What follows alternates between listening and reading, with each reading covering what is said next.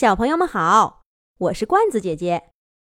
这一集，罐子姐姐继续给小朋友们讲《考考家的家居家电系列之电脑聪聪生病了》的第四集。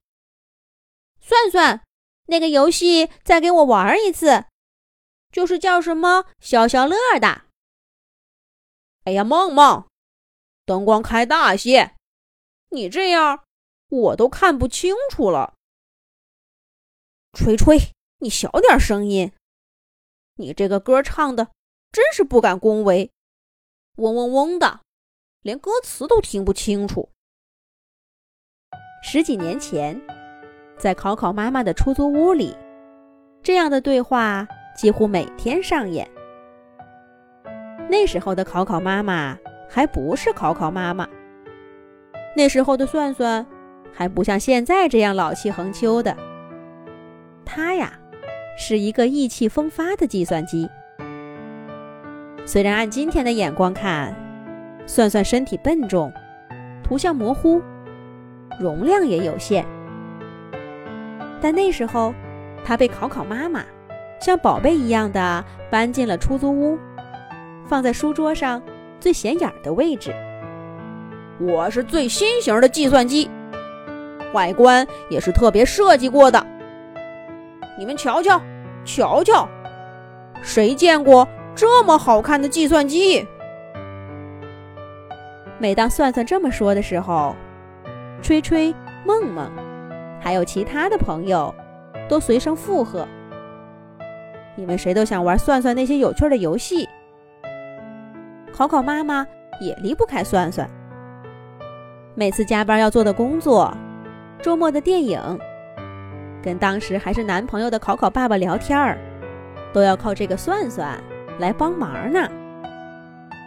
无论对考考妈妈，还是算算他们这一群朋友，当时的生活都简单又快乐。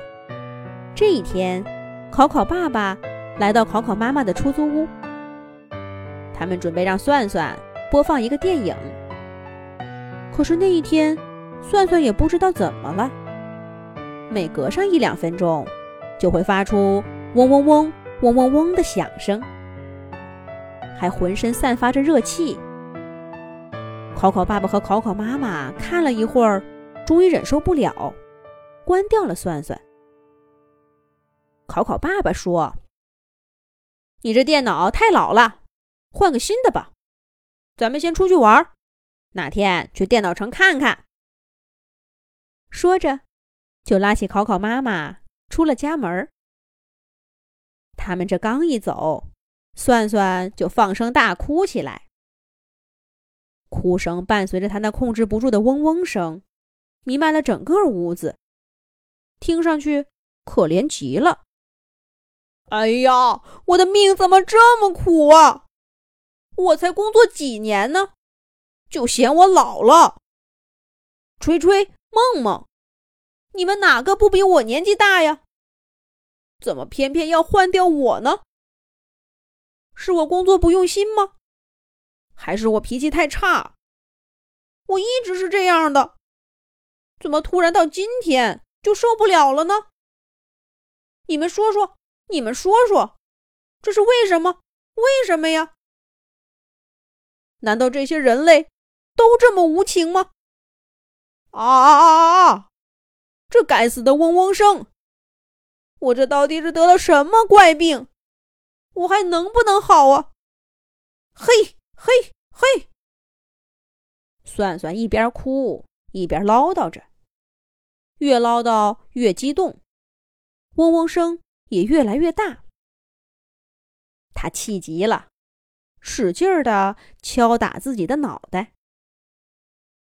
梦梦想劝他几句。